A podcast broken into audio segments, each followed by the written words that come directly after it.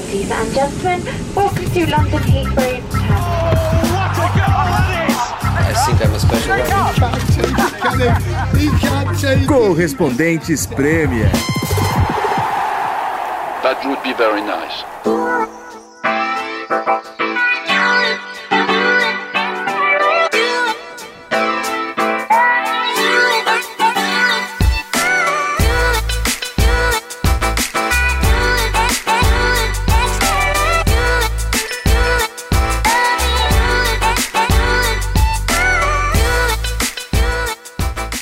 Bom dia, ouvintes do Correspondentes Premier. Bom, pra você talvez não, você pode estar escutando qualquer hora, mas pra gente que está gravando aqui em Londres nesta terça-feira, um dos episódios mais cedos, pelo menos desta quarentena.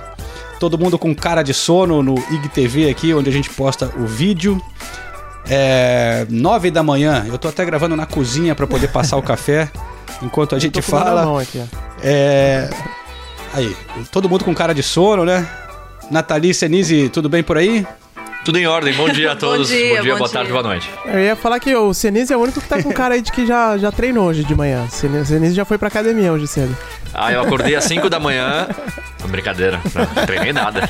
Aliás, nem Rara- treinei nada. Raramente, num, num momento raro, eu acordei antes que você hoje. É, momento raro. Olha aí, que beleza. Tava cansado, muito trabalho. Boa. Segunda-feira pesada de trabalho foi. Justo. Mas tem que gravar cedo porque hoje vai fazer muito calor, né?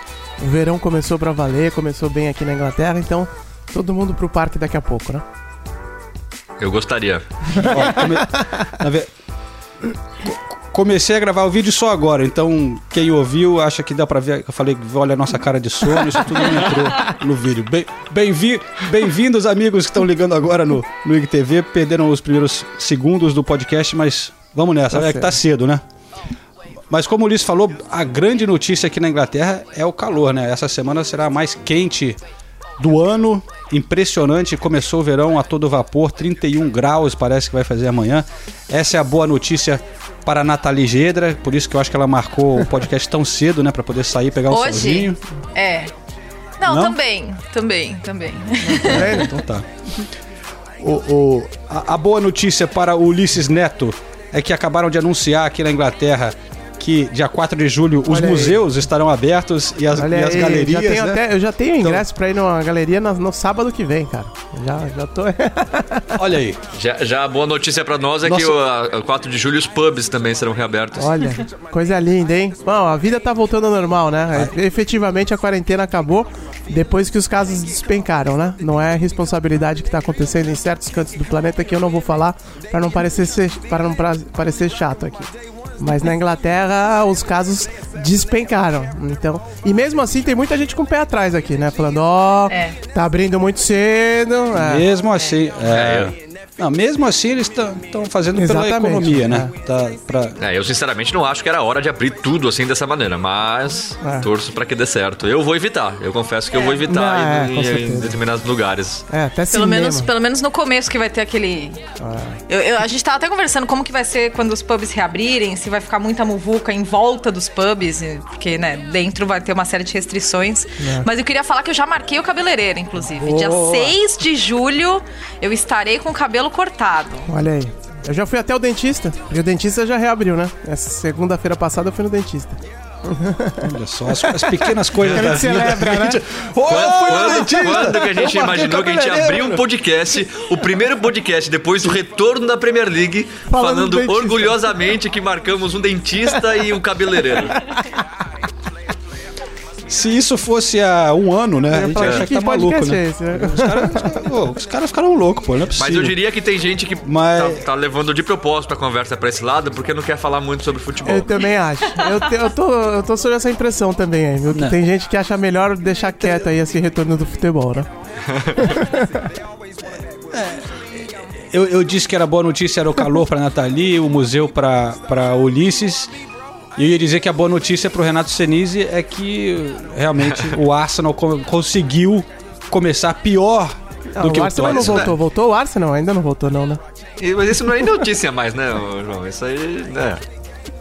Não, isso é notícia. Isso é notícia e é notícia grande. Porque o Arsenal. o- o- Não, porque o Tottenham não tava fluxo cheira Não, também. Não, antes não da parada. Não tá. Mas já faz, mas já faz três anos que isso não é notícia, o Arsenal ser pior que o Tottenham. Não, o Arsenal voltou de calça jeans. É um negócio impressionante. Uh, né, ah, essa, essa doeu, essa doeu.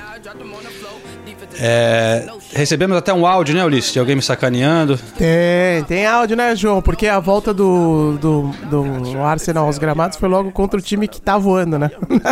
Nessa, nesse retorno. Então, o, a- o Arsenal já começou tomando chapuletada. E aí a Fernanda Chu, que é a nossa colega podcaster lá de Santa Catarina, mandou um áudio pra você aí também, torcedora fanática do Havaí e do Manchester City, mandou um recado pra você, João. Vamos ver. Fala, João, tudo certo? Quer dizer que já são cinco anos que a Half Pint não desce direito depois dos jogos entre City e Arsenal? Não podia deixar de passar, né? Tinha que dar uma zoadinha depois desse atropelo aí do, do City pra cima do Arsenal. E bom retorno, Premier League. Pelo menos pra mim, por enquanto. Grande abraço a todos aí. Oh, wait, for real? Yeah. Used to. Oh, maybe. Yeah. Okay, wait. No, wait. Yeah. Used to. Uh-huh. Wait. Oh, Used yeah. to. Wait. What you say? You too. Okay, yeah. Wait. You too. Que, que engraçado, né, Fernanda? Ah, não, tá, não tá, tá valendo. Isso aí faz parte do futebol. Ela tem todo o direito de, de me sacanear. É, eu espero poder dar o troco daqui a uns oito anos, talvez. Acho, acho- acho que você só pode dar o troco pra ela se o Arsenal enfrentar o Havaí. né? A única chance é. Quando o Phil Foden se aposentar, talvez. Na, na próxima geração, né?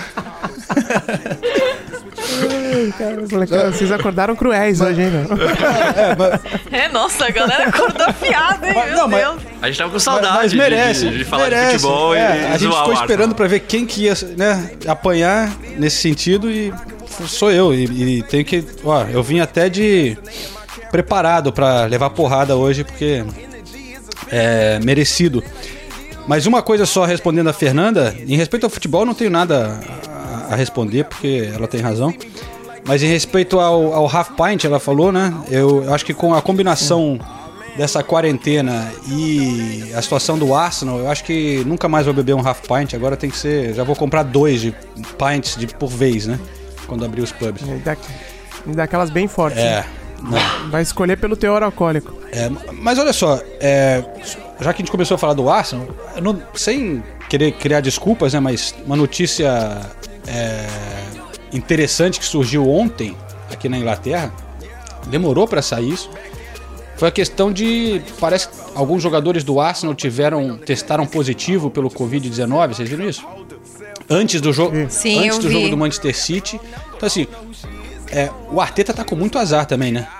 Pa- Parece que três É. jogadores. Não, um jogador testou. Um jogador que teve contato com outros Aí, dois, aí três né? ficaram sem, ter, sem Tiveram treinar isolar, durante a é. semana antes do jogo, treinaram só na véspera, sei lá. Que aí testaram de novo e, e deu negativo, puderam jogar. Então eles jogaram, mas é, não, tive- não, não tinham treinado. Não que eu acho que mudaria grandes coisas, né? Mas assim, a- a- o azar dele tá foda, porque aí co- perde o, o Pablo, o Pablo Mari no início do jogo, o Chaka, é, Davi Luiz, pô, aí já é outra história. Mas aí no jogo seguinte perde o Leno agora também, que parece ser uma contusão séria.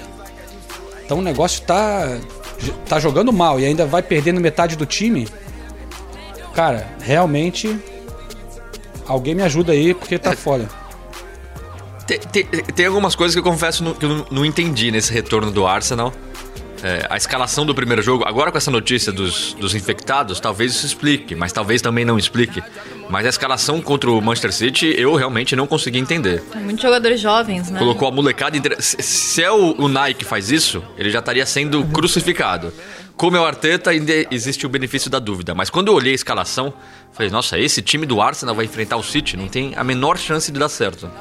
Colocou o William, é, é, Willock, Enquetear, toda a molecada. É, e justamente o Arteta escalando esse time contra uma equipe que ele conhece tão bem, que é, o É. City.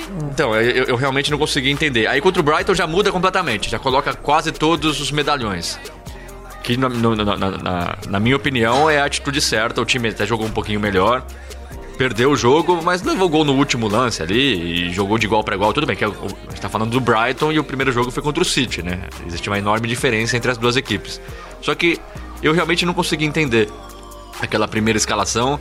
E o Arteta, eu acho que às vezes ele ainda tá sendo um pouquinho ingênuo em declarações. Ele, ele, ele expor tanto a diretoria, deixando claro que ele quer a renovação do Davi Luiz, que é a renovação do Pablo Mari, que o, o, o Aubameyang só não renovou ainda porque o Arsenal não tem dinheiro. E, e isso acho que não faz bem. Acho que a crise a gente tá falando. O Arsenal em dois jogos já tá em crise, não só pelos resultados, mas por causa de todas essas declarações também. É, E- e- Eu não sei se contra, contra o City, é, na cabeça dele foi, olha, vai todo- voltar todo mundo meio devagar. Então vamos ver se com a molecada de repente acaba saindo alguma coisa diferente. Mas aí teria sido uma aposta muito, muito arriscada, né? Como se provou no final das contas. Né? Eu- Eu pensei, assim, quando eu vi a escalação, eu pensei duas coisas. Eu pensei, ou tem esse fator de, pô, o cara tá vendo lá nos treinos quem tá bem e quem não tá. Porque, por exemplo, a gente viu no Liverpool, Salah ficou no banco, né? é, no, no primeiro jogo. Por quê? Deve ser só porque o cara não tava tão bem fisicamente, né? O Agüero ficou no banco contra Exatamente, o Arsenal. isso aconteceu. Mas é que o Arsenal foram vários, né? Jogadores que você poderia questionar. Então, aí o outro lado que eu pensei é, ó, pô, o Arteta tá mostrando aí personalidade, de repente, recompensando os caras que estão mais dedicados ou, ou os que tem, não tem problema sobre renovação, ou, entendeu? Tá botando, assim, a, a, a cara dele no time, começando a passar uma mensagem, sei lá, já que o Arsenal tem que começar a pensar no futuro. É, Eu tava tentando tirar alguma mensagem disso, né? Mas aí já no, no próximo jogo ele também já muda tudo. É, realmente, mas assim, o problema principal é que realmente jogou muito mal, né? Contra o Manchester City foi um baile, o Arsenal horrível. Como o Senise falou, contra o Brighton eu não achei que foi tão ruim. O Arsenal tava ali no jogo, é, alguns momentos ali foi legal até ver o, é, o Aubameyang com o Lacazette e o Saka se entrosando. Te- acho que pode existir um entrosamento legal ali entre esses três, né? O, o, o Saka jogou como meia, né? Camisa 10 ali, ele já jogou em todas as posições também no Arsenal, só, só não jogou no gol ainda no, no Arsenal, né? Então acho que teve algumas coisinhas, sei lá, dá pra tirar algum positivo, golaço do, do PP. é, mas aí, pô, no fim, erros de defesa, bobo, mas tava sem metade da defesa já, né? Davi Luiz, não sei se conta, mas é, o Pablo Mari, aí pô, tava com Mustafi e, e Holding na defesa. É, realmente, mas ó, é, E, e o Ozil nem no banco no, no, no primeiro é, tem- jogo, tem- né? exato, contra tem é. tanto problema, né, cara? Mas o Ozil já não é pra. Não, e, e, e o Gabriel Martinelli? Por que, que ele não usa o Gabriel Martinelli? Então, E, e já tava sendo assim antes da pausa, então é isso que eu não consigo entender. Ele, ele coloca vários jovens que, na minha opinião, não fizeram nada ainda pra mostrar que merece ser titular. O Willow, que já teve diversas chances, pouquíssimas vezes ele jogou bem, realmente. O Enquetear, todo mundo sabe que ele é bom, mas também até agora no time principal não mostrou muita coisa. E é- se você, se você quer usar os jovens, pra mim o Gabriel Martinelli já mostrou mais do que esses dois, por exemplo. E por que, que ele não. E, e já tava sendo assim antes da pausa. O Gabriel Martinelli já não tava sendo muito utilizado pelo Arteta antes da pausa. E todo mundo já achava estranho naquela época. Então, É que o Enquetear, a briga parece ser com o Lacazette, É. né? E como o Lacazette não vinha bem, aí o, o Enquetear saiu na frente na, na volta, mas aí já botou o Lacazette contra o Brighton. só que o, o Lacazette não vinha bem, é, assim. é, a, a dupla Aubameyang e Lacazette, eles se gostam e, e- e- eles são bem entrosados, sabe? Uma jogada, uma jogada contra o Brighton que o Lacazette dá de calcanhar. Era, era uma tabela que o, o zagueiro do Brighton tirou espetacularmente um carrinho na hora, na hora H. Eles são entrosados, eles gostam do outro, os dois são talentosos. E o Lacazette, desculpa, o Lacazette pra mim é um ótimo, um ótimo centroavante. Ele faz um pivô muito bom, ele, ele, ele, ele ajuda na marcação, ele é voluntarioso, ele não reclama que ele fica no é banco. que ele parou de fazer gol, né? Ele- Mas eu, eu concordo Ah, que, ele, que ele, ele ajuda bastante, especialmente nesse entrosamento com, com o Aubameyang. Mas eu acho que a situação do Martinelli é justamente essa, que ficou claro com nessa época do Arteta que ele briga com vaga com o Aubameyang, né? O Martinelli, ali pelo lado esquerdo do ataque. É, então, e esse é o, é o cara que sempre vai jogar quando tá bem, né? O, o Alba. Então, enfim, acho que pelo menos o ataque, se o, Aubameyang não sair, tem né, algumas boas opções. Mas aí você vê a defesa e o meio campo do Arsenal também, é uma coisa triste, né, cara? Você vê aí, pô, vários outros times, né? A gente viu o Manchester United, Bruno Fernandes e Pogba, não sei o que. Você olha o Arsenal e fala, pô, Guendouzi, não sei o que, Chaka, é, sei- quem, né? Tudo bem que, né, Torreira tá machucado, não sei o que, mas você não bota muita... Você não olha com muita confiança, né? Esse, esses jogadores que tem no meio campo do Arsenal. Uma, uma coisa que já estão tentando resolver há anos, né? Contrataram o Chaka lá, não sei o quê. Contrataram o Torreira por uma grana. Veio o Guendouzi, todo mundo falou, pô, o Guendouzi, isso aqui até mostrou o momento. Isso aqui. O Guendouzi é um moleque que perde a cabeça. ele menino, perde a cabeça demais. Ele parece o Davi Luiz. olha, Quando, ele- quando o Davi Luiz não tá jogando, ele tem o cabelo igual e fica louco, correndo para lá pra cá, se estabanado. É, e, e- e perde a cabeça muito fácil. Começa a dar porrada nos, no- no- nos caras, por- né? Leva cartão toda hora. É, parece uma. Uma galinha que tá sendo. Alguém tá correndo pra fazer o jantar, fazer uma canja. Tá fugindo. Ah. É, o, o, o que eu falei no podcast, que algumas pessoas desse podcast tiraram sarro, que eu falei que o Manchester United, mais uma ou duas janelas bem feitas, teria um time mais ou menos no mesmo nível do que Liverpool e Manchester City. A gente olha pro Arsenal, parece que o Arsenal precisa fazer umas seis ou sete janelas boas. É. Porque é, é- é muita posição pra resolver, né? Não, não é só um zagueiro, são dois, três zagueiros que o Arsenal precisa, bons, pra ter uma zaga boa. Volante precisa de no mínimo mais um ou dois. O Chaka, nunca vou concordar com o Chaka sendo titular. Meia precisa de dois ou três, porque não tem. O único meia que o Arsenal tem é, é o Ozil, e o Ozil não, não existe mais. E é essa molecada que mostra talento, mas que não dá pra você colocar a responsabilidade em cima da molecada. Então, lateral esquerdo, ninguém consegue se firmar. É, lateral direito, tem o Bellerin, tem o Maitland Niles, que pra mim também nunca mostrou muita coisa. Então, parece que o Arsenal precisa de algumas janelas de transferências pra resolver E, o- o, déficit. e o pior, falando como torcedor, é que você olha e você sabe a situação do- de- dos donos e a situação financeira. Não tem a grana pra contratar, não é nem ah, tudo eu ia precisa falar. de uma janela, 10 janelas. O não mostra nenhum sinal de que vai investir uma grana legal. E aí, e, e pior ainda, você olha pros vizinhos, né? Você vê o Chelsea fazendo uma já começou com baitas contratações, já vai, já vai elevar o nível pra caramba, renovando o time, né? É, Você vê, com certeza, o Manchester City vai reforçar. Então você você vê outros times que estão na frente que estão muito melhor do que o Arsenal e você não vê como que o Arsenal vai conseguir é, alcançar. Então é uma triste realidade que a gente tem que, como torcedor do Arsenal, comemorar que o Burnley perdeu de goleada, porque aí com o saldo de gol o Arsenal fica um pouquinho melhor na difícil briga pela décima colocação na tabela. É, essa é a Não, nossa é, realidade. porque, porque se bobear não vai pegar nem a Não é? Europa League e era importante eles jogarem futebol europeu. reação do João foi.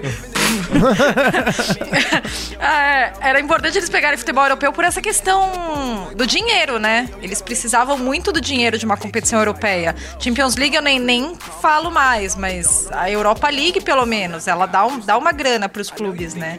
Então, essa, essa janela boa aí, e eles falando de problema financeiro, e aí não se classifica pra Europa League, complicado, né? É.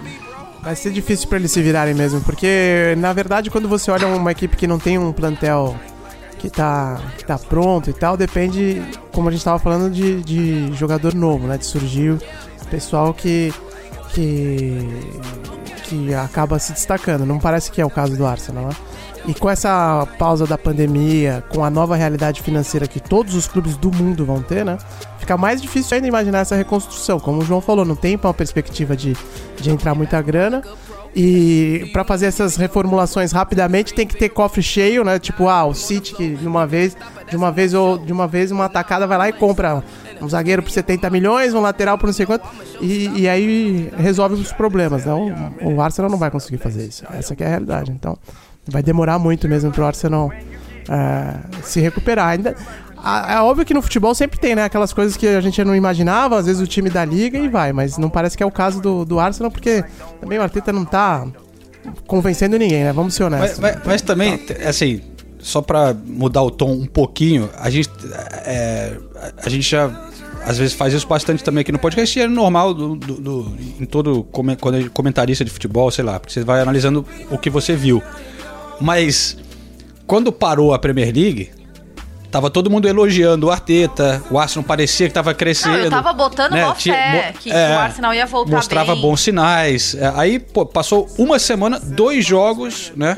E já, vi- já virou. Um jogo muito E já vi- É, um contra o Manchester City, outro que podia ter ganhado, né? Porra, em condições de pandemia e o caramba. E já virou uma coisa assim: o Arsenal é o pior time do mundo, né? Então, Porra, o maior clichê do futebol. Futebol é resultado, é, né, não, João? eu sei, mas assim, ainda nesses próximos jogos, a- o, o panorama, assim, pro futuro pode mudar um pouco, porque. né, mas enfim, os sinais não são bons, mas acho que chega, né? Chega do Arsenal. Chega do Arsenal, acho que vale falar agora do, do grande amigo do Arteta, né? Pepe.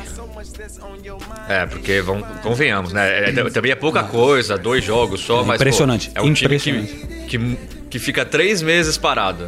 Aí ganha do Arsenal como se estivesse brincando. 20 finalizações contra 3 do Arsenal. 3 a 0 Aí no jogo seguinte, só dois jogadores é, De linha. repetidos na escalação, sendo que um é o goleiro, sendo que um é o Ederson e o outro é o Marrez. Aí vai lá e estraçalha o Burnley. O Burnley deu só um chute no gol.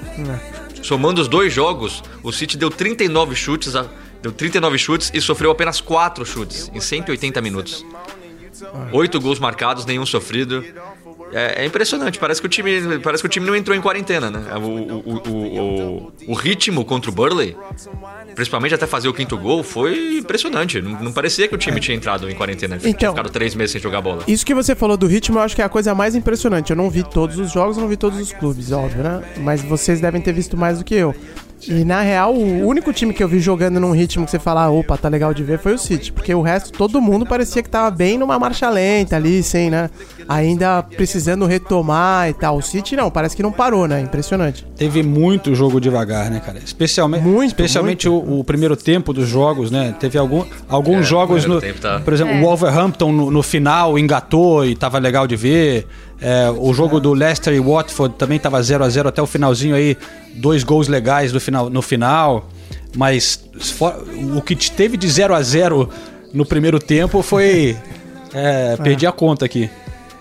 É, o que é até Não, e normal, assim, né? Mas... E, e- e- e o que me impressiona também no City é que a gente tá falando aqui do elenco do Arsenal, mas o City ontem goleou de go- goleou o Burnley com Zinchenko e Cancelo nas laterais, sabe? É, mas, mas tem uma profundidade de elenco que, por exemplo, aí entra o Bernardo Silva, aí o Agüero machuca, volta o Gabriel Jesus. E, e- e- e também eh, tem uma mentalidade já instaurada, né? Porque é a quarta temporada do Pepe e, mais uma vez o City não briga por nada, assim, teoricamente na, na Premier League, tá pensando só na Champions mesmo e, e chega, chega desse jeito, né?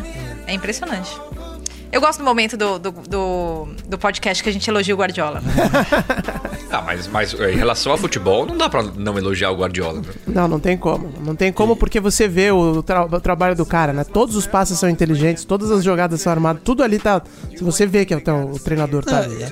Tem time que você olha, tipo o Tottenham do nosso querido amigo é, Sinise, que a gente já vai chegar. Você não. É de, quando você vê a mão do treinador, é, é pelo lado negativo, né? Você fala, ó, o cara mandou ficar, ficar ali e tal, né? parado. né? Não, e durante a quarentena entrevistei o, o Gabriel Jesus e ele falou: ah, ah, o, o Guardiola, o Pepe, ele, ele já é muito agitado. E daí o futebol parou por três meses, ele voltou pior ainda. Ele voltou, ele voltou mais cheio de ideias, né? Ele falou nos treinamentos. Eu vi essa parte da entrevista, ele parou, ele não sabia, ele não encontrava palavra, né? pra descrever. Ele, ele foi bem cuidadoso. sabia, foi- é, mas você viu que exatamente. tava pensando uma coisa levemente, talvez negativa, assim. no- Ele, ele- ele falou meio que da intensidade do, do Guardiola, né? Isso, ele- é. Pra não falar que ele é louco, É. né? Ah, ele é Ele é louco, ele foda, não para, é. o cara não para. Mas sabe de uma coisa, Nathalie? Eu acho que com Ah. essa situação da quarentena, que a gente só vai entrevistar as pessoas de longe, eu acho que a gente só vai falar bem do Pep Guardiola. Porque É. o problema do Guardiola são a gente, as pessoas que talvez não acompanham a gente tanto tempo, de vez em quando, principalmente eu e o Senise damos umas cutucadas, são as experiências de bastidor que não correspondem com o Pep Guardiola gênio e é um cara até que dá respostas interessantes e fala de política e fala de coisas que a gente acha legal, que nos bastidores às vezes não é essa pessoa que a gente vê e dá umas cutucadas bem deseducadas com jornalistas e outras pessoas em volta. Mas como a gente não vai estar no estádio, o cara vai voltar a ser o, o grande ídolo que a gente tem como treinador de futebol. É aquela história, é o falso gente boa, né? então, é gente boa nas câmeras, mas ali no, no, no- no- por trás você vê que não é tão assim. mas ele é, é- a sua te- é meio a sua tese é realmente meio faz estressado. sentido. É. Sua tese faz sentido, João. Mas é a nossa nova realidade aqui, né? Eu e a Nathalie fazendo esse trabalho de entrevistar os jogadores e técnicos. A gente ainda faz entrevistas pós-jogo de casa. É, você- ou no caso da Nathalie, ela conseguiu ir a dois jogos, né? Você, mas você também não tem o contato com o jogador. Você faz a entrevista pelo telefone é, à distância, né? E, e, infelizmente, por enquanto, a- a- a, instrução que nós recebemos aqui é para não ir mais para jogos no momento, né, Nathalie? Então acho que vai ser por enquanto só de casa, pelo menos pela, por essa semana agora. É, mas é uma experiência bem diferente, né? Não, é, e até no, no jogo que eu fui, mesmo nos jogos que você tá, você não pode entrevistar pessoalmente. Então, eu entrevistei do Observer Seat, né, do, do lugar que a imprensa fica, e o estádio tava vazio, principalmente do Tottenham, o estádio tava vazio, óbvio, e, e a gente não fica muito distante do campo. O Observer Seat, ele não é muito longe, é diferente, por exemplo, o outro jogo que eu fui foi o West Ham e Wolves, e o estádio olímpico é maior, e você fica bem longe do campo, né? É, mas no, no estádio do Tottenham, não. Então, quando eu comecei a falar, que foi a primeira, primeira entrevista foi com o Solskjaer, quando eu comecei a falar, ele ouviu a minha voz e ele começou a procurar. e aí, até depois, no final da entrevista, ele deu um tchauzinho assim pra mim, porque, porque você meio que escuta, né? A pessoa, apesar de ela, dela não estar na, na tua frente. Mas é, é uma. É muito estranho. É, já tinha, claro, né? Fazendo frila pra jornal, revista. Já tinha feito outras entrevistas por telefone, rádio, obviamente, né? Mas, pô, quando você tá acostumado a entrevistar pessoalmente, principalmente depois de jogo, que tem aquele calor do momento, de você interpretar um pouco também como que tá a cara do, do jogador ou do treinador, as reações, o tom de voz. Eu entrevistei o Arteta depois do, do City Arsenal.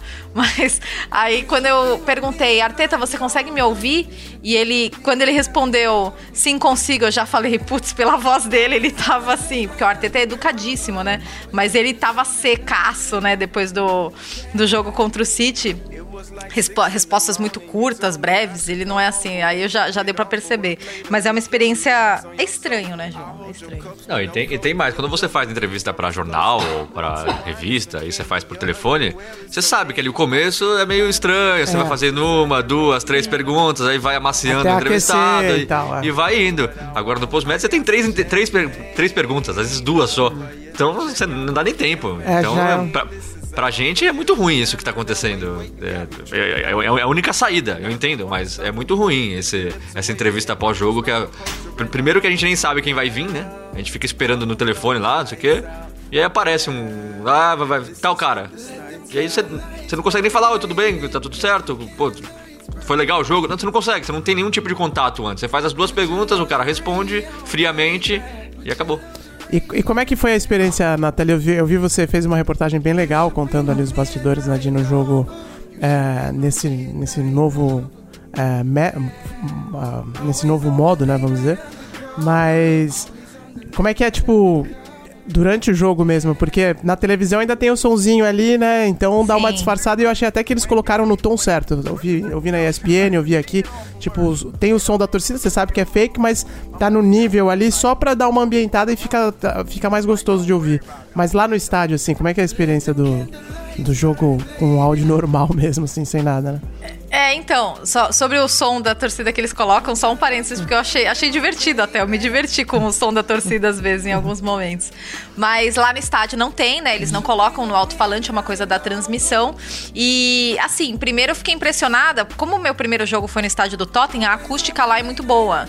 Então eu fiquei impressionada com o quanto você realmente ouve os jogadores. E o quanto, o quanto ecoa, sabe? O que eles estão falando em campo o tempo todo. É, você ouve palavras, você ouve instruções, mesmo não estando na beira do campo, você escuta. E. Só que no resto do estádio ninguém fala. É, então o barulho fica todo concentrado no campo. E às vezes eu ia fazer uma entrada. é, enfim, tava gravando pra reportagem também. E você fica meio sem graça de falar alto. É como se você estivesse no cinema, assim, sabe? Vai tá atrapalhar. todo mundo quieto. Exatamente, você tá atrapalhando alguma coisa, né? É, é estranho. Foi, foi uma sensação muito estranha, porque ao mesmo tempo eu tava muito feliz de estar de volta a algum estádio de futebol, vendo uma partida de futebol pessoalmente, sabe? Ba- quando eu sentei e começou o jogo, e o jogo foi bom, né? Porque Tottenham United foi um jogo legal. É, eu falei, nossa, como é bom voltar pro estádio, que sensação legal. Mas ao mesmo tempo, é, putz, o silêncio é incômodo. É, é muito incômodo. É, é uma sensação bem, bem, bem estranha. O que ajudou foi que, assim, o- todos os jogos eles tiveram mais ou menos o, o mesmo problema, entre aspas, né? Eles começavam com um ritmo meio estranho e os jogos que engataram engatavam, sei lá, fa- 20, 25 minutos, começava a engatar. É, e o jogo do United, graças a Deus, foi isso que aconteceu, né? Mas até eu conversei com os dois treinadores depois da partida e eles tiveram opiniões meio diferentes sobre é, essa coisa do silêncio, porque agora todo mundo ouve os treinadores. E eu fiquei até me perguntando, poxa, será que algum treinador vai se segurar mais pra não passar instruções que o outro possa ouvir, enfim. E daí eu perguntei isso pro Mourinho e pro Solskjaer, então vamos ouvir os dois. Oh.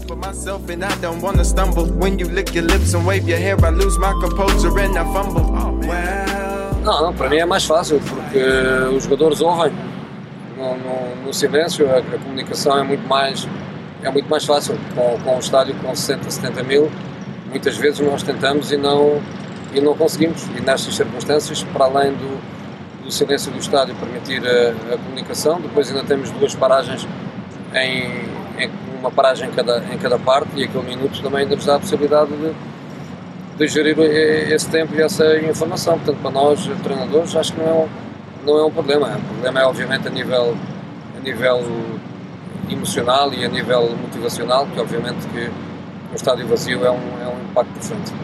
Uh, well, there was a couple of words there maybe the, I hope the audience didn't hear. So, uh, but that's just the way it is. You're always vocal, and uh, this time everyone can hear what we're saying. So, um, but uh, it's strange playing without fans. So uh, we're looking forward to uh, when they can come and support us again.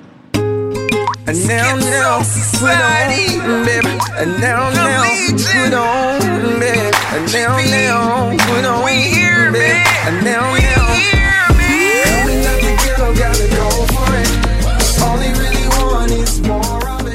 Mourinho, como vocês viram, gostou, né, da ideia de, de, de poder falar e os jogadores escutarem ele, mas o Solskjaer falou, é, tiveram algumas palavras que eu espero que o público não tenha ouvido. e daí todo mundo deu risada em volta. Aí ele falou, mas é assim, sempre somos vocais e dessa vez todos podiam ouvir o que estávamos falando, mas é estranho jogar sem os torcedores. Estamos ansiosos para quando eles puderem vir e nos apoiar de novo. E eu acho que essa é a sensação geral. Realmente é muito estranho ter um estádio vazio. É, pelo menos estamos jogando futebol, né? Mas, mas é uma sensação. é, eles até colocam música no aquecimento, acho que dá pra dar uma animada no aquecimento dos jogadores. Colocam música também na parada de hidratação, nas duas paradas de hidratação.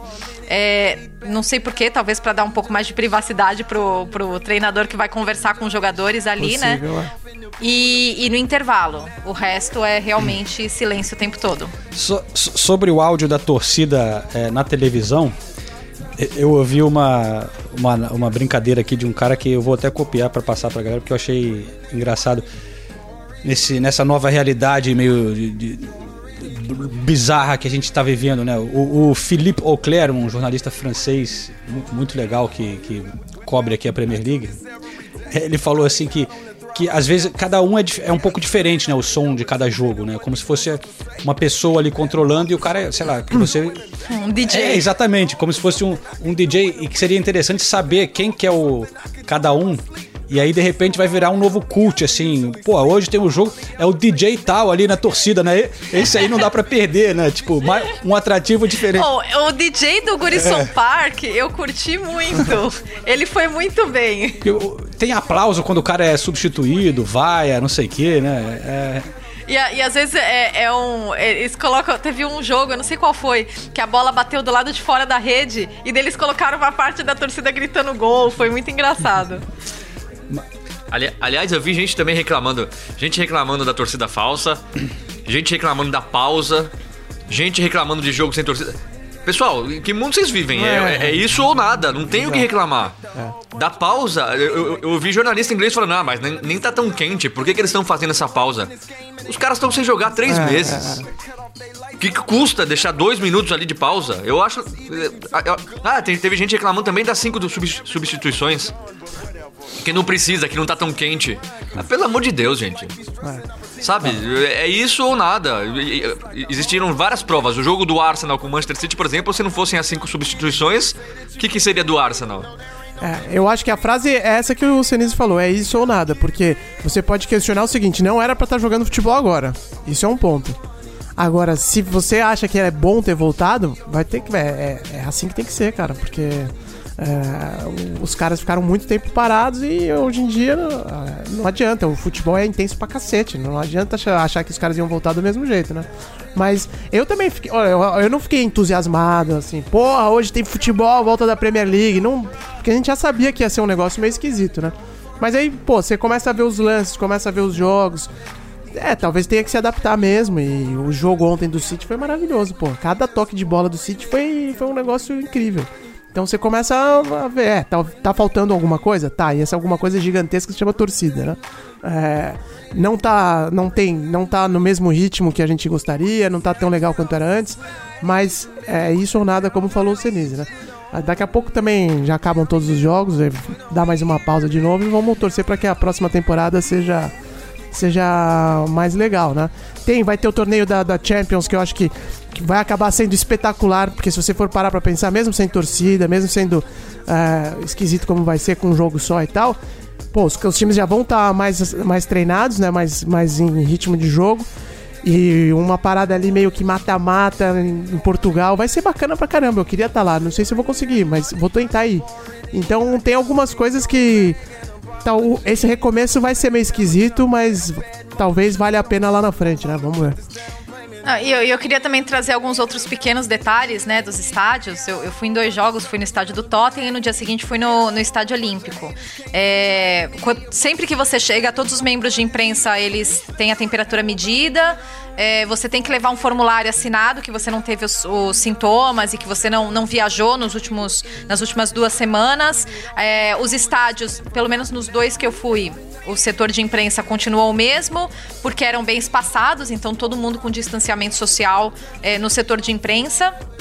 Tem esse esquema do post-match que é totalmente diferente. E no Estádio Olímpico eu, eu reparei num, numas coisas, num, nos pequenos detalhes, né? É, para pegar o elevador, por exemplo, só duas pessoas por vez, porque o Estádio Olímpico é muito grande. Então, para você chegar no setor de imprensa, você tem que pegar o elevador. É, e o, o chão do elevador demarcado também, onde as pessoas têm que ficar para ter a distância de, de dois metros dentro do elevador. É, tem uma porta que dá acesso para esse elevador, que seria a sala de imprensa também, é, e eles revestiram a maçaneta com um material especial, que e daí eles explicam ali com adesivo que aquele material mata 99,9% das bactérias que caem lá, então é, e todos os lugares do estádio também com álcool gel, é, os funcionários sempre também de máscara. Eu, não, eu realmente não vi ninguém quebrando o distanciamento social, pessoas conversando muito próximas das outras. Muita gente me perguntou da máscara, porque aqui no Reino Unido, eh, nas ruas, você não é, obriga não é obrigatório o uso de máscara, né? E, mas assim que você entra no estádio, você tem que estar de máscara o tempo todo. Isso é meio incômodo, assim, é, é necessário, óbvio, né? Mas você assistir um jogo inteiro de máscara, eh, você só pode tirar no momento que você entra ao vivo. Então, no momento que você faz a sua entrada, ou quem está entrevistando lá no campo eh, pode tirar a máscara na hora de entrevistar, mas mesmo as entrevistas você fica nessa distância eh, grande, né? Porque não são todos, todas as pessoas que podem fazer essa entrevista pessoalmente. É só o home broadcaster, né?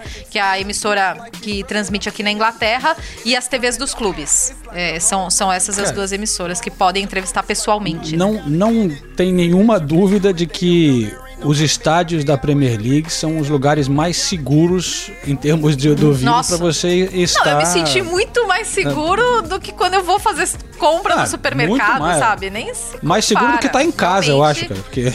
Porque É, tu- é tudo desinfetado o tempo todo, máscara, não sei o que, espaço, papa. O tempo todo, o tempo todo. Eu lembro que eu cheguei no estádio olímpico, eles estavam. Aquele totem que a- os clubes ficam enfileirados, né? Os times, eles estavam limpando com álcool gel, eles ficam limpando as bolas o tempo todo, né? As bolas ficam no entorno da- do, do campo, até às vezes gera uma situação engraçada, porque não tem, não tem gandula, né? Tem um funcionário atrás de cada gol, caso a, a bola suba pra arquibancada, aí o funcionário vai lá, pega a bola, mas aí o jogador já pega outra bola que tá lá posicionada atrás do gol.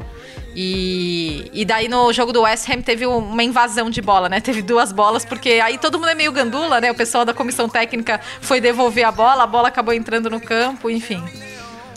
Mas é, é, é uma pena que a gente não vai poder. Eu, tô, eu confesso que frustração aqui, porque depois de três meses em casa, achei que estaria indo aos joguinhos toda semana para sair de casa um pouco também, né? Para um lugar seguro, mas é, no momento não será possível. Todo mundo assistindo na televisão, a gente também. E, e aqui na Inglaterra quebrando recordes, né? O, o futebol. O jogo do Liverpool e Everton foi o mais assistido da Premier League, passou na Sky Sports, mas acho que em parte porque o sinal estava liberado também, não, não só para quem paga pelo canal de esporte, mas para quem tem o pacote básico também conseguia acessar. Então isso, claro, aumenta muito mais o alcance. É, E foi bom o jogo, hein? foi legal, né? Foi, foi Eu gostei, eu gostei muito. Eu acho que o, o Ancelotti foi muito bem na- nas táticas que ele adotou. Ele tem essa coisa do se defender muito bem e contra-ataque. E acho que ele aplicou muito bem isso contra o Liverpool. Tanto é que se você olhar os números da partida, o Everton ele teve só 30% de posse de bola. Mas ele teve quase que o mesmo número de finalizações. É, o Everton chutou, finalizou oito vezes e o Liverpool finalizou 10. O Everton finalizou oito vezes com, com 30% de posse de bola. E as melhores chances foram do e as Everton, né? melhores chances foram do Everton. acertou a trave um- num lance, né? O Ri- Richarlison também teve várias chances. É, O Alisson fez uma grande defesa. É. O, o que complicou pro Liverpool ali também foi quando o Matip se machucou, né? E aí entrou o Lovren que. é, o Richarlison deitou e rolou pra cima do Lovren ali na, na- na- do lado dele da defesa. Mas. é, cara, o, o, o Liverpool também. A gente, sei lá, não vinha tão bem antes da parada, né? E não foi mal, mas você vendo o Manchester City jogar e vendo o Liverpool jogar, você também sente que o, que o, o City voltou bem mais afiado também, eu acho. É, mas... Um jogo Foi só, um derby, né? Contra É, o foi um Everton, derby, é. é. um derby. Eu, eu, eu prefiro pelo menos dois jogos pra gente dar o, o benefício da dúvida. E, e é lógico, o, o, o nível nunca vai ser o mesmo. Não sei no caso do City, que é um caso à parte. Mas o, eh, o Liverpool também, o Liverpool precisa ainda mais de intensidade do que o City, né? O Liverpool é um, é um time intenso. é, se existe um time intenso no mundo, é o Liverpool. E aí é lógico que você vai sentir um pouco. Ainda mais eh, jogando sem Salah, sem Robertson. É, vamos esperar. Eu já, eu já esperava que todos os times tivessem essa, essa queda. E de novo, o Liverpool jogou na casa do adversário contra o rival. Lembrando que são três empates seguidos em 0 a 0 no Goodson Park entre, entre Everton e Liverpool. Então não, não foi uma novidade o resultado. Vamos ver, mas é. E, outra, é, é- é uma situação estranha, né? É só uma questão de tempo pro Liverpool ser campeão. Os caras agora estão em busca de quebrar recordes, só que para isso você precisa de motivação também, né? E sem torcida você não é, não é a mesma motivação. É. Enfim, é, é tudo meio estranho, né? Mas eu imagino que no segundo jogo já vai melhorar um pouquinho. É, e depois que for campeão também não vai ter mais a Champions, não vai ter mais nenhum outro torneio, então vai ser uma situação estranha. Mas, mas eu acho que. E, e o Liverpool também sofreu com lesão do, do Milner logo no começo, né? Que, que tava substituindo o Robertson. É, eu acho que a partir do momento que você tirar um dos dois laterais também, isso influencia muito no ritmo do Liverpool, porque é, eles ditam muito do ritmo, né? O Robertson que ele corre é um absurdo. E eu achei que o Minamino foi bem. Eu achei que ele aproveitou bem a. Mostrou um pouco. Ixi, quem tá vendo pelo IGTV viu a cara do Senise, não gostou muito. Não, eu acho que não fez nada demais. Brigou mais do que o Salah. É, Aliás, o uma coisa ele tem que fazer mais que o Salah, que é brigar. E- mas assim, não, não criou muita oportunidade. né? Ele Teve um chute de fora da área que passou mais ou menos perto ali e só. Não, não, não, não- tô falando mal do Minamino. O Liverpool inteiro não, não foi bem. Ninguém fez nada em termos ofensivos no Liverpool ali. Não, não- não teve muita criatividade. De novo, é, é, é compreensível. Agora o Minamino, pra mim, não aproveitou a oportunidade. Quem sabe tenha outras. Em uma situação melhor, com, com ritmo de jogo e tudo mais. Mas nessa aí passou meio em branco, assim. Tanto é que foi é, substituído no intervalo ainda. E, e o, como nesses estádios pequenos, como o Goodson Park, né, com essas novas medidas, você tem. Os caras trocaram de roupa do lado de no estacionamento, né, numa cabine desse. Um container, né? É mu- tem cada situação, né, que a gente tá vendo aqui realmente bem bizarra, né, cara? Mas enfim, é, é questão de tempo agora pro Liverpool também, né? O no- o o título tá chegando, pode ser contra o jogo contra o Manchester City, que seria bem legal. Aí seria legal se esse jogo fosse o, o jogo do título, né, cara? Aí a gente teria um jogo, jogo, jogo mesmo, né? Eu- o City vai entrar com sangue nos olhos pra não deixar o, o Liverpool ser campeão no Etihad Stadium. Então aí te- seria o jogo desse retorno da Premier League. Mas vamos ver, o City tem um jogo muito difícil contra o Chelsea, né? E se o City tropeçar, o Liverpool já é campeão. O Liverpool pode ser campeão fora de campo. Não, eles é, são todos os elementos pra você tirar a graça de um título que, que eles estão esperando há 30 anos. Sem a torcida, sem festa, sem parade e agora a possibilidade de ser fora de campo, né? Porque se o Liverpool ganhar na quarta-feira e daí o City perder pro Chelsea na quinta, Sem Nathalie Gedra e João Castelo Branco. Essa sim é a grande decepção do título. É. Mas, galera, é, vocês viram a declaração do, do Mourinho sobre os atacantes? Que coisa bizarra, velho. Ele é muito engraçado. Mourinho é muito engraçado, né? velho? o monólogo, Meu né, dele. Não, sensacional. Que o Paul Merson, ex-jogador do Arsenal, craque, figura, tinha criticado a atuação de atacantes, né, sobre o Mourinho, dizendo que o, o Kane não, não, não vai render nos sistemas de Mourinho e tal, e tal, não sei o quê. E aí, o Mourinho fazia muito isso, né? Eu lembro na época do Chelsea, é, no Manchester United, quando ele chega uma, pra coletiva com, com um papelzinho ali pra. Ele já fez as anotações e aí começa a, a ler o- os fatos, né? Os dados. Só que o, aí ele começou a falar, pô, olha quantos gols o Drogba fez comigo, o, Cristiano Ronaldo, o Ibra, não sei o quê. Só que o, um detalhe é que o Mourinho, ele, ele se. ele falou besteira, cara. Você vê ele falando do Drogba, ele fala 186 gols em quatro temporadas, uma média de 46, não sei o quê. Na hora eu vi, eu falei, caramba, isso tudo estranho. Aí depois levantaram ali 186 não é o número de gols do Drogba, é o número de jogos que o Drogba fez nesse período. E o Mourinho eu acho que leu errado ali na coluna e calculou a média totalmente é, alternativa ali. Na verdade foram, sei lá, metade o número de gols, 70, não sei. Mas vale a pena assistir que Mourinho é, é, é muito figura, né, cara? O, o Mourinho atual eu comparo com os políticos que estão dominando a política no mundo e eu espero que passem. Boa. São políticos que estão mais preocupados com o mandato deles do que com o bem-estar da população. O Mourinho atual está mais preocupado com o status dele do que com o time que ele está comandando.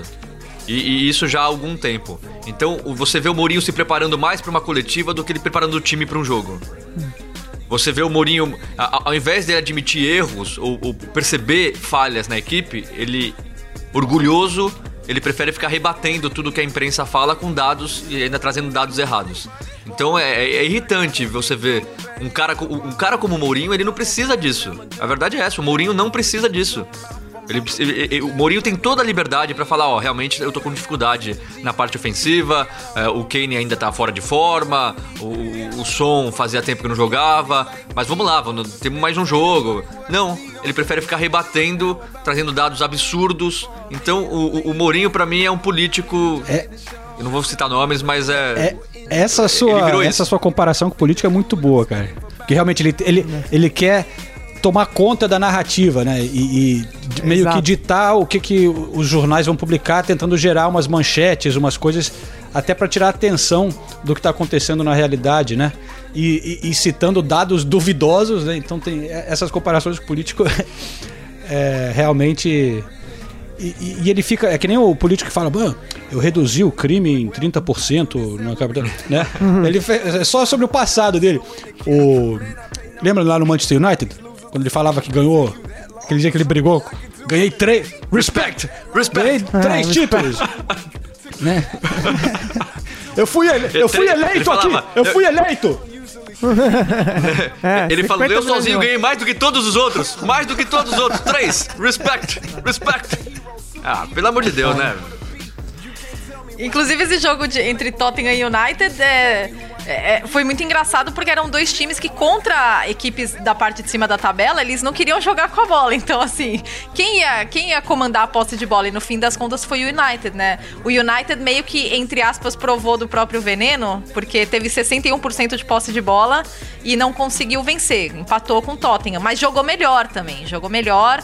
E eu queria destacar o Pogba também porque entrou bem no segundo tempo e todo mundo muito empolgado aqui porque pela, pela iniciativa que ele mostrou em campo, pela, pelo que ele mostrou de, de querer liderar, não, não só com no, no- no discurso, né, mas também nas ações em campo. Ele sofreu pênalti, ele tinha iniciativas de partir pra cima, então já, já gerou uma certa empolgação.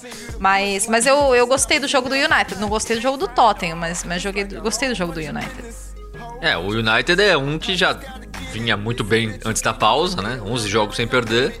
E eu acho que o United jogou pra ganhar do Tottenham. O Tottenham achou um gol no momento que o United era bem melhor. O Berguin fez tudo sozinho, ainda contou com a ajuda ali do, do, do De Gea e com a ajuda do Maguire, que foi mais lento. E, aliás, ouvi muita gente criticando o Maguire, eu vou falar de novo, três meses sem jogar. Um zagueiro que precisa de, de- de condicionamento físico. Você vai criticar que o Maguire foi muito lento. Ah, o, o- o zagueiro mais caro do mundo. Tudo bem, eu não acho que o, o Maguire justifica ser o zagueiro mais caro do mundo. Mas, pô, três meses sem jogar.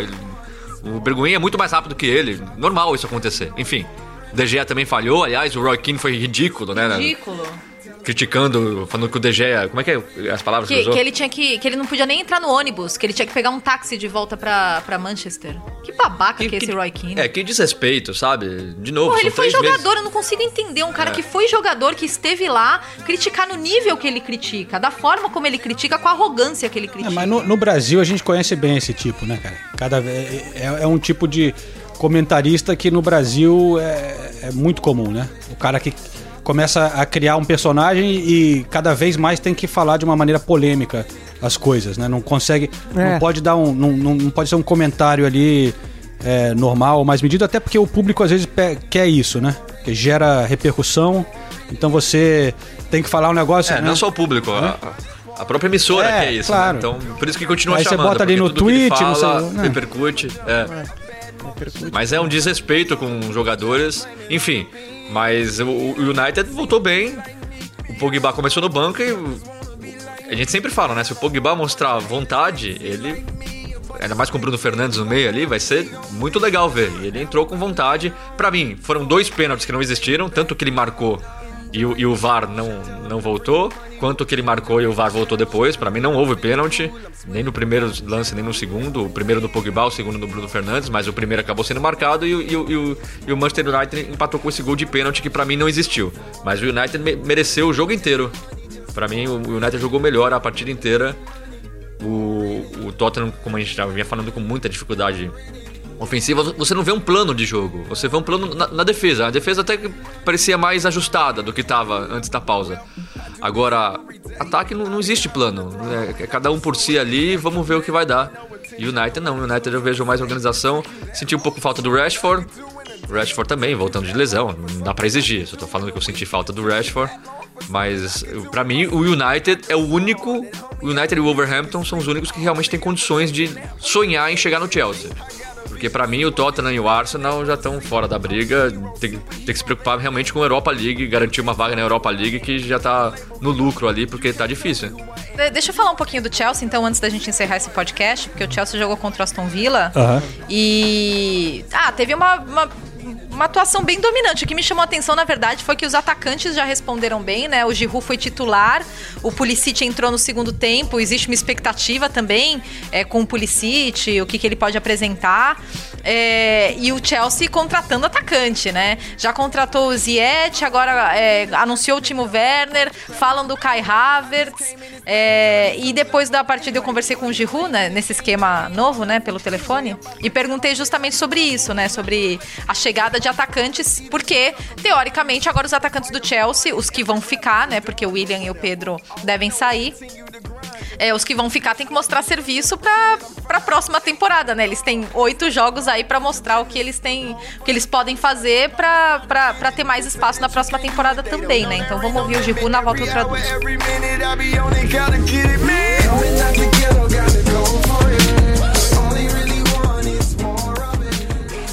Important do you think it is for you attacking players on the team today to show what you guys can offer in these matches left this season? Because Lampard, of course, will have uh, new options for next season as well. Well, yes. Uh, uh, next season in, in is is uh, sorry is uh, another story. Obviously, we will have um, um, Ziyech and uh, Werner uh, to reinforce the the squad. I think that's a very good news for the club, for the team, also for the strikers because it's always a good competition, fair competition. You know, we are we have different qualities up at front, and it's always nice to uh, to have competition like that with top strikers. Uh, you have to step up and and stay alert, you know, focus and being competitive. So yeah, I'm looking forward to uh, welcome them next year. Watching you wave, they know you the man. Watching your swagger, how you hop out that van. Sharp as a dagger. Bom, eu perguntei o quanto é importante para vocês, jogadores de ataque no time, hoje mostrarem o que vocês podem oferecer nas partidas restantes dessa temporada, porque o Lampard, claro, vai ter novas opções para a próxima temporada. Aí ele falou: "Bom, sim, a próxima temporada é outra história, teremos o Ziyech e o Werner para reforçar o elenco. Acho que isso é uma notícia muito boa para o clube, para o time e também para os atacantes, porque é sempre uma concorrência boa, uma concorrência justa. Temos qualidades diferentes na frente e é sempre bom ter uma competição como essa com, a, com atacantes de ponta. Você tem que se mostrar e ficar alerta, focar e ser competitivo. Estou ansioso para recebê-los na próxima temporada. Então o Giroud, e que foi titular, o Abraham começou no banco de reservas, né? Sim, senhor. O Chelsea, ó, tô com inveja do Chelsea. tô com inveja do Wolverhampton. Tô com inveja do Manchester United. Tem nove tô times com inveja aí do né? Leicester. É, eu vou falar. Só não tô com inveja do Tottenham porque aí não dá, né? Aí já é demais. Fora. Não, não realmente, não, não, nesse momento não tem, pra, não tem motivo pra ter inveja do Tottenham, não. Até o, o Crystal Palace passou o Arsenal, né? né? É, o Crystal Aliás, outro grande. São, são, são, vários técnicos fazendo ótimos trabalhos, né? O Roy Hodgson faz um ótimo trabalho. A gente falou do Chelsea, pra mim o Lampard faz um ótimo trabalho. Um ótimo trabalho. Tem defeitos, tem escolhas que eu também não consigo entender, mas de novo, se a gente falasse antes do, do campeonato começar que o Chelsea é. estaria 9 pontos nessa altura do campeonato do Tottenham e quantos pontos do Arsenal? Acho que 11 já? Não precisa olhar, não. A gente ia falar, não, não isso, não, isso não vai acontecer. E, e, e tá acontecendo. Então é um ótimo trabalho do Frank Lampard, ainda mais quando vierem os, as contratações no, do, da próxima temporada, provavelmente com o Chelsea na Champions League, realmente é um time de respeito. Eu só acho, só acho, vou falar antes de acontecer, que o pessoal tá muito empolgado com o Timo Werner. Ele é muito bom jogador, mas parece que tá chegando o, melhor atacante do mundo. E ele não é esse atacante, na minha opinião. Então é lógico que ele é muito bom e tudo mais, só que não acho que ele é. Ó, oh, mudou o patamar do Chelsea. Eu, eu, não, não, mas se você isso. olhar o que o Chelsea tem, né, que é Giroud e Tammy Abraham, está colocando mais um ingrediente bem interessante ali, ainda jovem e tal, né? Não, muito interessante. Ele é muito bom, é lógico, ele vai ser titular e vai ser importante pro Chelsea. Eu só acho que ele não é um jogador. É, assim, da, da, da, maior prateleira do futebol. Eu não coloco ele no nível de outros é. atacantes, entendeu? Quem sabe. E ele tem 25 anos, ele não é tão jovem. Ele tá fazendo a, a, a grande temporada da carreira dele é essa. Ele é muito bom, não, não tô criticando. O, o torcedor do Chelsea tem todos os motivos para estar tá feliz. Tanto com ele quanto o Ziyech. O Ziyech também é muito bom. Eu só acho que o Timo Werner, às vezes, parece que ele tá sendo pintado como um jogador que na... melhor do que ele se mostrou até agora. Essa é E, e- não, não, eu só queria. Eu ia mudar, na verdade, porque eu só queria fazer uma menção honrosa porque teve gol do Joelinton nessa rodada. Newcastle fez três gols no Sheffield United. E, ironicamente, a melhor performance do Newcastle e do, do Steve Bruce sem torcida, né? Isso foi muito comentado aqui. Mas fiquei feliz, fiquei feliz com o gol do Joelinton, que aqui pegam, nossa, pegam pesado com ele. E com o Steve Bruce também, né? Que E é o outro Steve técnico Bruce que é o, também. é o mais injustiçado da Inglaterra. é, Faz um excelente trabalho. O Newcastle já tá praticamente sem nenhum risco de ser rebaixado. Foi só o segundo gol do Joelinton na Premier League, né? É, o, o primeiro foi contra quem, ô, ô, João? Ah, você já, pô, tem que começar e encerrar o episódio assim? Não, foi contra o Ah, é? Tottenham. Ah, verdade, que o. Newcastle, Ah, bom. o Newcastle ganhou do Tottenham em Londres 1x0 Olha o gol do. Joelinton. É, Não eu, eu- não, eu já achei que tá, né, nem pensei, eu já achei que era dando porrada. E, e já que a gente tá encerrando, eu queria só falar duas coisas, pra mostrar que na Inglaterra também existe coisas estranhas acontecendo e idiotas também. Primeiro é o caso do Burley, né? Do que o avião passou em cima do Nossa. Stadium, falando É. é, com, com a mensagem Sim. escrito White, White, White Lives Matter, é, é, traço Burley. O clube já, já se posicionou, falou que é um absurdo. O, Ben Mee, que é o zagueiro que bate até na, na mãe dele, é, depois do jogo também falou que ele se sente envergonhado, que esses jogadores não representam o clube. Mas é, é um absurdo, né? A gente ouvir. Esses torcedores não representam o clube. É um absurdo. A gente vê e mostra como realmente existe idiota no mundo inteiro. E outra coisa que eu queria falar é que acabou de sair a notícia, não é de Premier League, mas o, o Middlesbrough acabou de demitir o técnico. Depois de uma partida depois do retorno, o Middlesbrough perdeu pro Swansea em casa de 3 a 0 e o técnico foi demitido depois de três meses de quarentena, de, de, de- de paralisação. No caso da Championship, acho que foi um pouquinho mais ainda, né? Três meses duas semanas, acho. E, ele, o, o, e o Neil Warnock vai assumir. Neil Warnock, que, que, que Grande personagem. grande personagem, era treinador do Cardiff na temporada passada, quando o Cardiff foi rebaixado. Mas depois de três meses de paralisação, o, o técnico tentando ali manter o elenco, uma partida, ele é demitido. Então, coisas estranhas também acontecem na Inglaterra. Planejamento, né? Planejamento. É o projeto, é o projeto. Projeto. É isso aí. Estamos chegando ao fim de mais um podcast. É, eu coloquei no meu Twitter um fio aí falando dessa situação do, do Burnley e explicando um pouco como existem grupos de hooligans aqui na Inglaterra que já há algum tempo tem um movimento é, bem forte de extrema direita e, e como isso tem, tem um impacto aqui nessa briga né, de extremos diferentes e que é, é- é bem triste, mas eles estiveram envolvidos num protesto aqui contra o Black Lives Matter é, há cerca de uma semana aqui em Londres. A gente viu vários hooligans e até cantando músicas de futebol e cantando até nós somos racistas, assim, escancarado. É, então é triste ver isso é, sendo ligado ao futebol especialmente, né, que é a nossa praia aqui. Mas então é isso aí, galera. Só antes de encerrar, deixa eu fazer uma recomendação aqui pro pessoal. O, o podcast do nosso camarada da ESPN, Bruno Vicari, que também lançou semana. é, faz duas semanas que ele lançou. Primeira, o primeiro episódio foi uma entrevista com o William. Segundo episódio agora com o José Aldo, do grande nome do UFC. E aí o Bruno lançou o podcast dele que se chama Giro do Vicari. E aí só pra ah, divulgar pra quem acompanha o Correspondentes Premier, certamente é mais uma opção aí de podcast legal pra vocês ouvirem. No momento em que toca No momento que toca a campainha. campainha aqui de casa. Nossa, Desculpa. essa campainha assusta qualquer um, meu. Chegou o Mindful. É, é, como, eu, como eu já disse, a gente tá em. é, Eu ainda considero a gente meio em quarentena, porque a gente sai pouco de casa. Há três meses, três meses e meio. Todo dia toca campainha pra ter alguma entrega pra Nathalie. Eita, Todo dia. Aquelas cutucadas de casal, né? É. Ó, ela, ela tá voltando É, brava. é. Ela tá, peraí, que ela tá voltando brava. Sai do. Vale. Peraí. Tá de sacanagem, né? É, O cara tocou, foi te- vocês viram, foi o tempo de eu levantar. E ele começou a tocar, eu só falei I was getting up e, e abri a porta. Nathalie, pô. fala aí. As entregas podem ser pra você, mas quem paga? É você? Sim, É, sou então eu. Fala pro. Renise ficar Então, quieto aí. Obrigada, gente. É isso. Ai, obrigada. Olha. Eu, eu não reclamei em nenhum momento. Foi, foi uma constatação jornalística. Eu trouxe estatísticas aqui. E a Eu sou, comida? eu sou o Mourinho, eu sou o Mourinho. Eu, trago, eu venho com a minha planilha de estatísticas.